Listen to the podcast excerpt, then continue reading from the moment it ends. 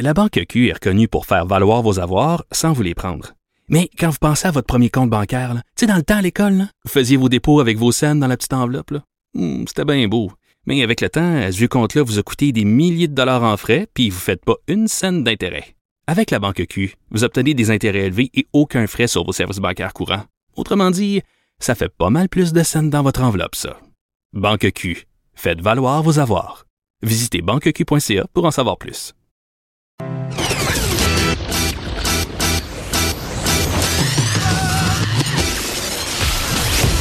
Pour elle, il n'y a jamais de mauvaise question.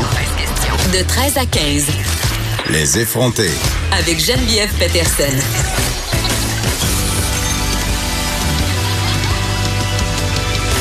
Cube Radio. Bon vendredi, bienvenue à l'émission avec vous pour les deux prochaines heures. Avant de m'enfuir en campagne dans un immense chalet en Boiron, espace où j'irai me reclure pour écrire et méditer sur mes péchés. Peut-être je vais revenir lundi, peut-être pas, parce que si je me mets à penser à mes péchés, ça risque de prendre un peu de temps. Beaucoup de sujets aujourd'hui à l'émission. On a tous et toutes un beau-frère ou une belle-sœur d'impliquer dans une espèce de processus de vente pyramidale louche. Tu vous savez, là, il arrive chez nous, puis il dit il faut que je te parle de quoi? C'est malade. Je me suis lancée dans une nouvelle affaire. Puis là, souvent, ça vient qu'une espèce de petite poudre, un cossin, un pot de quelque chose qui a supposément des vertus miraculeuses. Et habituellement, ça a rapport avec le maigrissage, la forme physique, la santé. Euh, ça peut aussi avoir rapport avec des investissements miraculeux, hein, des investissements financiers. Le beau-frère qui débarque et qui fait Hey! Si tu me donnes 20 000 je te leur donne dans un mois avec 27 de rendement. De rendement. Non, ça, ça se peut pas. On se parle de stratagèmes pyramidal et on va servir de l'entreprise Herbalife qui est quand même assez connue.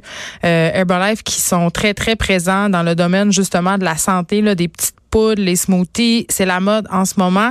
Euh, J'en consomme des petites poudres chaque matin. Pas de la petite poudre qu'on se met dans le nez là. Hein, je vous entends penser. Non non. La petite poudre qu'on met dans notre jus pour être en santé, puis, si comme moi, on a un petit mode de vie un peu intense, la petite poudre qui contient beaucoup de protéines pour nous aider euh, à passer au travers de notre journée. Mais là, c'est ça. C'est vraiment un marché lucratif et des entreprises qui en profitent, des entreprises qui ont euh, des stratagèmes de mise en marché euh, douteux comme les stratagèmes pyramidales. Je vais en parler avec Michel Bellé. Michel Bellé il est VP des sceptiques du Québec. On va jaser des stratagèmes qui sont conçus pour profiter de vous. OK? Autrement dit, on explore les mécanismes derrière la vente pyramidale. Et je veux juste vous dire en passant, parce que ça m'a surprise qu'il y a des entreprises totalement légitimes. Et là, je dis pas qu'Herbalife, c'est pas une entreprise légitime, mais quand même, quand on pense à vente pyramidale, justement, on pense à Beau-Frère Douteux, on pense à des petits pots avec des étiquettes. Mais il y a des entreprises euh, totalement légitimes comme HR Block, Burger King, euh, Midas, qui ont utilisé, si on veut, euh, d'une certaine façon, les mécanismes pyramidaux pour faire fortune. Aussi, euh, hier, Internet a été brisé. Internet a été brisé parce que euh, le PDG de Tesla, Elon Musk, a présenté le nouveau truck, comprends-tu, le nouveau camion pick-up de la virilité, le pick-up électrique, m'entends-tu, euh, dans une vidéo qui est devenue virale sur Internet. On va vous expliquer pourquoi elle est devenue virale, cette vidéo, et on va parler de ce fameux pick-up euh, que je, je qualifierais d'intersidéral. Je vais en jaser avec Fred Mercier, chef de contenu automobile au guide de l'auto. Je sais pas qu'est-ce qu'il y en a... Euh, qu'est-ce qu'il y a à dire sur ce pick-up-là? Parce que je sais pas, pour les puristes du char, là, euh, dans ma tête, un pick-up, ça ressemble pas à ça. Hier, je vous parlais d'une initiative de SOS violence conjugale qui utilise des scénarios qu'on présente sous la forme de conversation par texto pour apprendre aux jeunes à identifier les possibles scénarios de violence conjugale. Cette initiative-là avise les 15-25 ans, une clientèle qui est qui est quand même euh, beaucoup touché par certaines formes de violence qui sont souvent plus insidieuses. J'avais vraiment envie d'en parler davantage et de parler justement de violence conjugale chez les jeunes. On aura Claudine Thibodeau avec nous. Elle est responsable de la formation et du soutien clinique chez SOS Violence Conjugale. Aussi, plusieurs personnes du milieu artistique et lui-même ont signé une lettre ouverte au nouveau, nouveau, nouveau ministre du patrimoine, Stephen Guilbeault. Émile Godreau et son nom, c'était dans la presse avant-hier. Euh, beaucoup de gens s'inquiètent que la nomination de M. Guilbeault soit un espèce de signal du peu d'importance qu'on a qu'on a hein, au Canada aux enjeux culturels parce que M. Guilbeault n'a aucune expérience dans le domaine culturel, mais j'aurais envie de dire qu'il y a de l'expérience dans le militantisme et que du militantisme s'en prend quand c'est le temps de défendre la culture. Toujours est-il qu'il sera là avec nous, Émile Godreau, pour nous parler de sa lettre ouverte et aussi peut-être pour nous euh, demander de donner sa chance au coureur. Alors, on verra si euh, on a envie de lui donner sa chance à notre nouveau ministre du patrimoine, Stephen Guilbeault. On parle souvent d'Instagram. Euh, évidemment, ça inquiète beaucoup de parents. Moi, la première, même si je suis très, très active sur Instagram, euh, ça m'arrive de ne pas comprendre ce que ma fille de 12, 13 ans fait là-dessus le soir. Elle utilise des fonctionnalités que moi, je comprends pas. Toutes sortes de courants auxquels les jeunes participent sur Instagram, qui nous, les adultes qui utilisons pourtant la même plateforme, euh, ça nous touche moins. Et là, euh, une histoire vraiment, vraiment inquiétante. OK, ça se passe dans le coin de Shawinigan. C'est un compte Instagram qui a été créé par des jeunes du coin qui encourageait euh, les personnes qui suivaient le compte, donc l'audima, à se filmer dans des actes de mutilation, de strangulation, toutes sortes d'affaires de même. Donc vraiment, vraiment, vraiment euh, inquiétant. Et là, ce qui est encore plus inquiétant, c'est que ce compte-là a réussi à ramasser 1200 abonnés en vraiment à peine quelques jours, quelques heures. C'était un compte privé et il a disparu des médias sociaux hier matin. Euh, par contre, je trouvais ça important qu'on en parle avec Cathy Tétrault, qui est la directrice générale du Centre Cyber-Aide. Elle est venue l'autre fois à l'émission parler euh, justement des messages de suicide envoyés sur les médias sociaux. Toute cette utilisation-là, euh, malsaine, violente, euh, qui encourage les gens à poser des gestes vraiment de détresse sur les médias sociaux. C'est une nouvelle tendance. C'est épouvantable à dire, mais c'est de plus en plus populaire. Et là, mettez toutes les guillemets à tendance et à populaire que vous voulez. Mais quand même, euh, c'est très inquiétant et on se demande quoi faire avec ça. Euh, on sait qu'Instagram, quand même, depuis quelque temps, euh, a développé un algorithme qui supprime tout contenu qui fait référence à de la mutilation ou à de l'automutilation. Donc, euh, si Instagram a pris le temps de développer cet outil-là, c'est parce que c'est véritablement en train de devenir un problème. Et là, Philippe Schnob et la mairesse Valérie Plante ont présenté le nouveau budget de la STM, OK? Là, ils en ont profité pour faire le bilan des réalisations euh, à propos de l'accessibilité des transports en commun pour les personnes en situation de handicap. Et ça a fait grimper euh, dans les rideaux Linda Gauthier, qui est la présidente du RAPLIC, qui s'est vraiment beaucoup impliquée pour l'accessibilité euh, des personnes en situation de handicap, que ce soit dans le métro ou dans d'autres infrastructures de la ville de Montréal. Elle sera là pour pour dire que, ben, écoute, là, Philippe Schnob et Valérie Plante, ce serait un petit peu trop lancer des fleurs. Catherine Parent sera avec nous aussi aujourd'hui. On se parle des avatars porno. On le sait, là, c'est un sujet qui divise euh, les personnes qui s'intéressent, euh, les sexologues ou les chercheurs en sexologie. Euh, est-ce que les avatars porno, c'est OK ou est-ce que c'est pas OK? Est-ce que c'est une pratique douteuse ou éthique?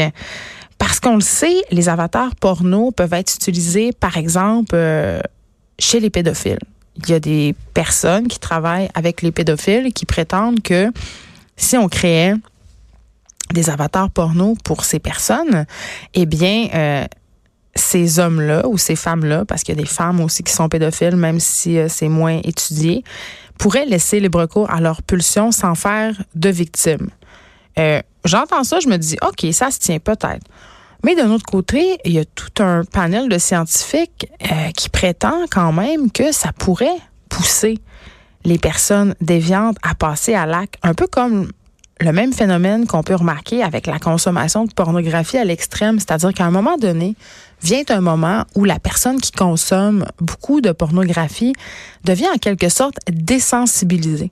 Elle est plus capable d'aller rechercher la même excitation qu'elle retrouvait au départ et a besoin d'aller plus loin. Donc, dans ce cas-ci, euh, puis ça peut être dans le cas de pédophiles, mais ça peut être aussi dans le cas de personnes qui consomment la pornographie très violente, des simulacres de viol. On le sait quand même, c'est une tendance très lourde en pornographie. Il y a des, euh, des scènes pornographiques qui mettent en scène des viols, de l'abus, de la très grande violence envers les femmes, envers des hommes aussi parfois. Et ces personnes-là ne sont plus capables d'atteindre l'excitation, donc ont besoin de passer à l'acte. Donc vraiment, le milieu scientifique est divisé. Les avatars porno, oui, ça peut servir à quelque chose, mais quand même, il faut que ça soit une pratique très, très, très bien encadrée. Et en plus, euh, je vous dis ça de même, mais on peut reproduire n'importe qui. Donc, ça se pourrait qu'on puisse recréer un avatar porno d'une célébrité. Je sais pas, mais en tout cas, je vous laisse euh, imaginer. Parlant de célébrité, OK? Là, je sais pas si c'est vrai. Je sais pas, c'est pas vérifié, OK? Mais je voulais quand même attirer votre attention. On le sait. Céline Dion est en tournée en ce moment pour son nouvel album Courage. Et là, c'est très, très drôle parce qu'il y a un utilisateur de Kijiji qui est allé euh, à son spectacle. Je vais dire qu'il serait allé, OK? Parce que comme je vous dis, il n'y a rien de confirmé. On ne sait pas si c'est pour rire, mais quand même, c'est très, très drôle. Euh, il serait allé au spectacle de Céline Dion à Ottawa le 4 octobre, justement, pour sa tournée euh, Courage. Il dit, j'avais de bons sièges assez proches de la scène. Et là, cette personne-là fait une annonce sur Kijiji où elle vend un mouchoir, OK? Un Kleenex usagé dans lequel Céline Dion se serait mouchée. Et la personne vend ça 2000 dollars. Euh, il dit durant le spectacle, j'ai attrapé le mouchoir que Céline Dion a utilisé. Je désirais le garder, mais je me suis dit qu'il y aurait quelqu'un plus fan de Céline que moi qui apprécierait l'avoir. Je l'ai conservé dans un sac en plastique pour pouvoir mieux le conserver. En bon état, faites-moi vos offres. ça, c'est une vraie annonce sur Kijiji. Euh, publiée il y a 11 jours, hein, dans la région de Mirabel, OK? Et à date, a eu 360 visites. C'est quand même quelque chose. En tout cas, si vous voulez acheter un, mouchoir qui peut-être, peut-être, contiendrait du Morvia de Céline Dion, allez sur Kijiji. Les enchères commencent à 2000 dollars. Euh, une autre affaire, en tout cas, euh, sans queue ni tête pour moi, là, en ce moment, il y a une femme aux États-Unis, dans la région de l'Utah, qui fait face à des euh, charges d'agression sexuelle, de grossière indécence, en fait, parce qu'elle s'est promenée dans sa maison seins nus. OK? Jusque-là, rien pour écrire à sa mère. Mais quand même, les conséquences pourraient être graves. Cette femme-là pourrait être inscrite sur le registre des délinquants sexuels. Ça, c'est quand même pas rien et ça reste à vie. Je vous explique un peu qu'est-ce qui s'est passé. Cette femme-là, elle est la belle-mère de deux garçons. OK? C'est pas ses garçons. Ce sont les enfants de son chum. Et euh, ben écoutez, elle s'est promenée dans la maison familiale, sa maison. Donc, elle habite avec son mari et ses deux enfants qui sont euh, qui font l'aller-retour entre la maison de leur père et la maison de leur mère. Donc, cette femme-là de 27 ans était dans la maison, euh, enlevé ses vêtements et s'est euh, promenée d'une pièce à une autre parce que ses vêtements étaient au lavage. Ok, c'est ce qui s'est passé. Euh, torse nu. Et là, évidemment, il y avait des enfants dans la maison et l'ex-madame, l'ex-femme de cet homme-là, Bon, on la soupçonne légèrement aigrie et fâchée, la madame, là, mais elle est allée en cours pour se plaindre, pour dire que ça n'avait pas de bon sens, pour dire que cette femme-là était une déviante, une dévergondée, une obsédée sexuelle. Et là, euh, la belle-mère fait face à des charges assez sérieuses. Et là, on lit ça, puis on se dit, ben voyons, ça n'a aucun sens, quelle exagération, encore un divorce qui tourne mal, une ex-folle qui en revient pas, puis qui cherche absolument à faire suer le nouveau couple. Hein? On a vu ça, on voit ça tous les jours rien qui nous surprend là-dedans. Sauf qu'à un moment donné, je me mets à réfléchir puis je me dis, mais c'est quoi l'intention derrière ça? C'est on jase, eh, moi, j'en suis une belle-mère, là. Mon chum a deux enfants. Est-ce que c'est normal pour ces enfants-là, les enfants d'une belle-mère, ces beaux enfants, euh, de la voir seins nus? Tu sais, c'est pas leur mère. Ils la connaissent pas, cette femme-là. En même temps, je sais pas, ça fait combien de temps qu'elle habite dans la maison. Ça, c'est la première affaire. Euh, c'était quoi l'intention de cette femme-là? Là, on le sait, là, elle allait faire son lavage. Donc, visiblement, c'était pas une intention sexuelle. Sauf que je me dis en quelque part, si ces enfants-là ont jamais vu ça, euh, si c'est pas une habitude chez eux de voir euh, leur maman ou des personnes, parce qu'on sait il y a des familles nudistes, il y a des familles qui sont très à l'aise avec leur corps, qui voient pas nécessairement dans la nudité quelque chose de très sexualisé. On sait que ça arrive, mais mon petit doigt me dit que c'est pas dans ce genre de famille-là que ça s'est produit. Donc, si ces deux ces deux enfants-là n'ont jamais vu euh, leur mère se promener seins nus, et si les seins des femmes leur ont toujours été présentés comme des attributs sexuels, ben c'est sûr qu'en quelque part, euh, c'est pas fort de la part de la belle-mère de s'être présentée seins nus devant ses beaux enfants. Elle devrait se garder une petite gêne. Donc, situation drôlatique et légèrement exagérée quand on voit ça à prime abord, mais quand même, quand on y pense un peu, on se dit, hmm, quelle était l'intention de cette madame-là? Et euh, je vous le dis, là, euh, l'autre fois, je suis sortie de la douche, il y avait le petit gars de mon chum dans la salle de séjour et je vous dis, je me suis cachée sur un moyen temps. Euh, même si je suis très à l'aise avec mon corps, à un moment donné, c'est pas tes enfants. Il y, a une certaine étiquette à respecter. Est-ce que tu devrais être inscrite sur le registre des délinquants sexuels après ça? Mais la réponse est évidemment non, parce que tout part, comme dans tout acte criminel par ailleurs, de l'intention. juste avant qu'on s'en aille à la pause puis qu'on se parle de petites poudres d'Herbalife, on parle euh, de la fin de Victoria's Secret. Mais pas de la fin de la marque Victoria's Secret, mais la fin des fameux défilés. Tu sais, ce fameux défilé où on pouvait voir euh, des top modèles absolument incroyables et incandescentes de beauté euh, défiler avec leurs jambes de 8 pieds de long. Euh, ça se passait habituellement dans le temps des fêtes. On pouvait regarder ça. C'était capoté. C'était un peu le Super Bowl de la lingerie féminine.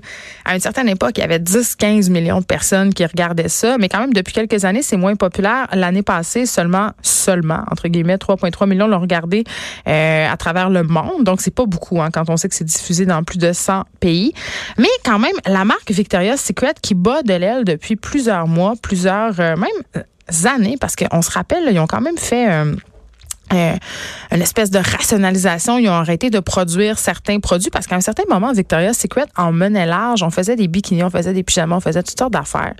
Mais à un moment donné, euh, on s'est mis à rationaliser puis on s'est dit bon, ben on va se concentrer sur ce que fait vraiment euh, notre popularité, c'est-à-dire euh, le soutien-gorge que tu te ramasses le sein en dessous du menton, hein, le rêve de toute femme. mais là, je sais pas qu'est-ce qui s'est passé. Les temps ont changé, les mœurs ont évolué. On dirait que c'est plus tant ça qu'elles veulent les madames les femmes, euh, des sous-vêtements ultra rembourrés, ultra pigeonnants. La mode a évolué, j'imagine, en même temps que la société. Euh, Victoria's Secret n'a pas suivi. Et ça, ça me surprend parce que les, consommatrices étaient très attachées à cette marque-là. Euh, c'était très populaire et les consommatrices ont manifesté plusieurs fois vouloir des produits différents, vouloir un peu aussi débarquer de ces espèces de soutien-gorge-là assez intenses. Euh, la bralette est très populaire, même le pot de brassière est très populaire. Mais quand même, ce qui a vraiment causé, je pense, la fin de ce défilé-là, c'est quand même le fait que les consommatrices, oui, étaient tannées du type de brassière offert, du type de produit qui devenait de plus en plus cheap par ailleurs, euh, mais les gens en avaient marre de cette uniformité-là. On a voulu voir des mannequins de toutes les couleurs, un peu moins uniformes au niveau physique. Et euh, vraiment, c'est vraiment ce qui a fait le succès de Victoria's Secret qui est en train de causer sa perte, selon moi, parce que ces filles-là étaient devenues là, les, les anges Victoria's Secret, les Gisèle Bunchen, Bar Raffaelli de ce monde, là, étaient littéralement rendues plus grandes que nature. L'équipe des anges Victoria's Secret s'était rendue plus important que le produit en soi. On achetait le soutien-gorge Victoria's Secret parce qu'en quelque part, on avait envie de devenir un ange Victoria's Secret. Euh, nous aussi, il y a eu ça. Euh, les gens se sont tannés, ils voulaient de la diversité, on nous en a pas donné. On a essayé à la dernière minute de nous mettre des mannequins euh, taille 14, entre guillemets, qui s'avéraient être en fait plus des tailles 8. Euh, une mannequin très populaire atteint de vitiligo, mais qui correspondait quand même aux standards à bien des égards. mais il y a surtout eu dans le du MeToo, une centaine de mannequins qui sont sortis pour dire, écoutez, là, euh, chez Victoria's Secret, c'est pas toute rose. Euh, on fait des régimes draconiens, il y a de la chirurgie esthétique à l'excès, compétition féroce, mais surtout, on a parlé d'harcèlement sexuel, d'agression sexuelle, d'exploitation sexuelle dont on fait l'objet plusieurs modèles Victoria's Secret de la part de photographes, d'agents de casting, de dirigeants liés à la marque. On est même allé jusqu'à accuser Victoria's Secret de participer en quelque sorte au trafic humain. On sait Victoria's Secret, ils sont très c'est eux qui ont mis sur la map, entre guillemets, la popularité des mannequins de l'Est. Donc vraiment, je crois que c'en était trop pour les consommatrices qui exigeaient depuis fort longtemps d'être entendues. Et c'est drôle parce que à propos du retrait du défilé, on est resté très frileux chez Victoria's Secret, que le directeur des finances qui a fait une sortie publique hier pour dire, écoutez, euh, je pense que la marque a besoin de se redéfinir. On a besoin de penser à une autre façon de mettre en marché nos vêtements. Mais sérieusement, moi je dis, euh, Victoria's Secret devra faire un sérieux examen de conscience, se renouveler, trouver une autre façon de vendre ses vêtements que de les faire porter par des mannequins de 6 pieds 2 parce que euh, j'ai rien contre ces filles-là. Elles sont magnifiques. Mais on est tanné. On est tanné des filles en série. C'est le temps qu'on passe à autre chose.